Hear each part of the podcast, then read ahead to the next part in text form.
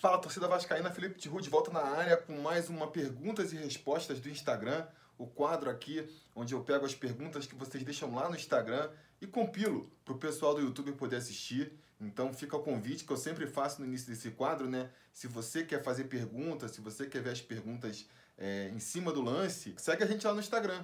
O endereço vai estar aparecendo aí, é sobre Vasco Underline Oficial. Segue a gente por lá e faça suas perguntas e veja as, as, respostas por lá também. Ou então não, fica só aqui e assiste a gente aqui. E nesse episódio específico eu tenho que fazer aqui uma ressalva que é a seguinte.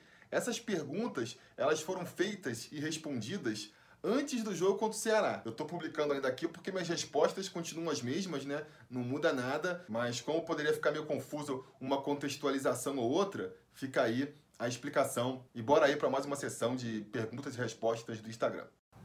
Elenco. O que eu achei da volta do Fernando Miguel? Achei muito boa.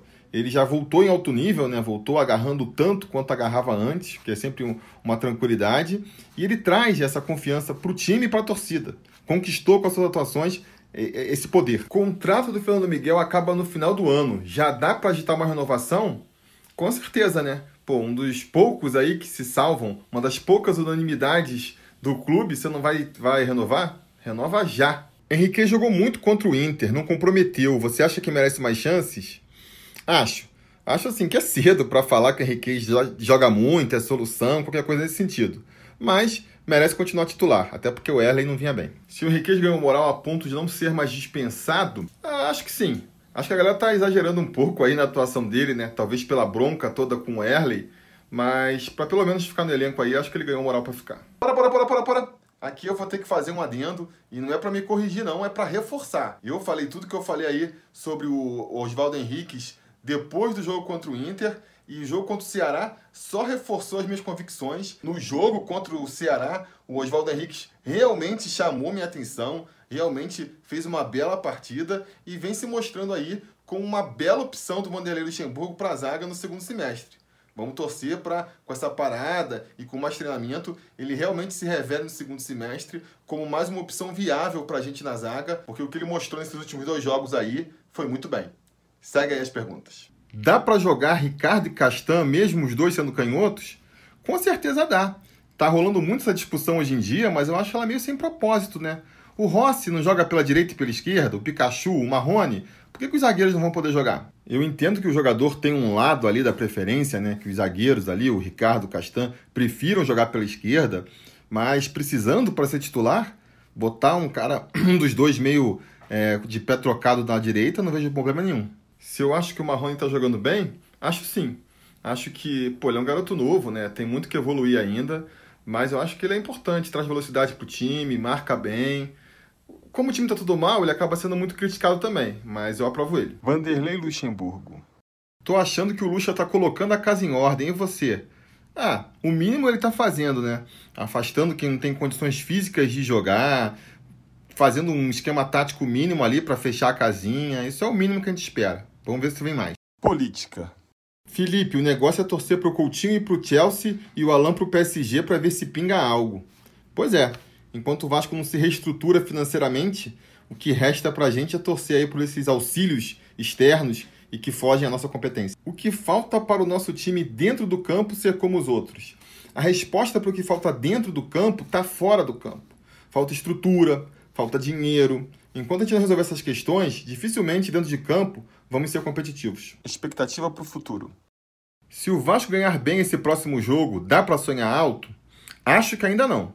Para mim, ganhar o Ceará em casa ainda faz parte da obrigação. Se depois de ganhar o Ceará em casa, na volta da parada, a gente vencer o Grêmio lá, aí tudo bem, já dá para sonhar. Você acha que o Vasco precisa trazer quantos reforços?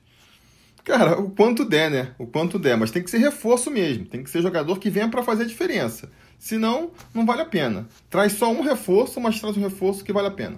Reforços e dispensas.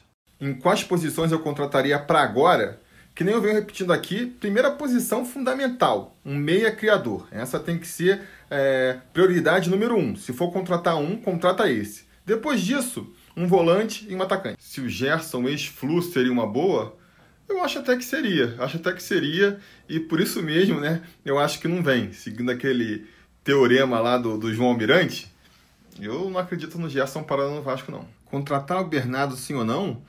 Definitivamente não. O que eu iria achar caso o Bernardo voltasse para o Vasco? Eu ia achar que a diretoria do Vasco está ainda mais perdida do que a gente já acha, né? Porque apelar para o Bernardo nessa altura do campeonato é muito desespero. Galera, achar que o Bernardo, depois de oito anos sem jogar futebol em alto nível, vai ser solução para alguma coisa no Vasco, é querer ser otimista demais. Eu não digo que é impossível, mas pô, a possibilidade é remota. É o equivalente a achar que a solução para acabar com a dívida do Vasco é apostar na Mega Sena. Pode ser até que o Vasco ganhe e resolva realmente o problema financeiro, né? Mas a probabilidade disso acontecer é muito pequena. Isso é o Bernardo de volta no Vasco. Genéricas. Qual época do Vasco você sente mais saudade? Pô, aquela época que engloba ali de 96 até 2000. Era novo, ia em todos os jogos, e começa com a volta do Edmundo, que me deixou muito empolgado, e vai terminar lá com quarto título nacional, né? Melhor época. Qual a principal diferença do Vasco dos anos 90 para o Vasco do século 21? A principal diferença é que o Vasco não estava tão para trás na questão financeira, na questão de estrutura, né? Mesmo antes do Banco of America, conseguia montar times competitivos.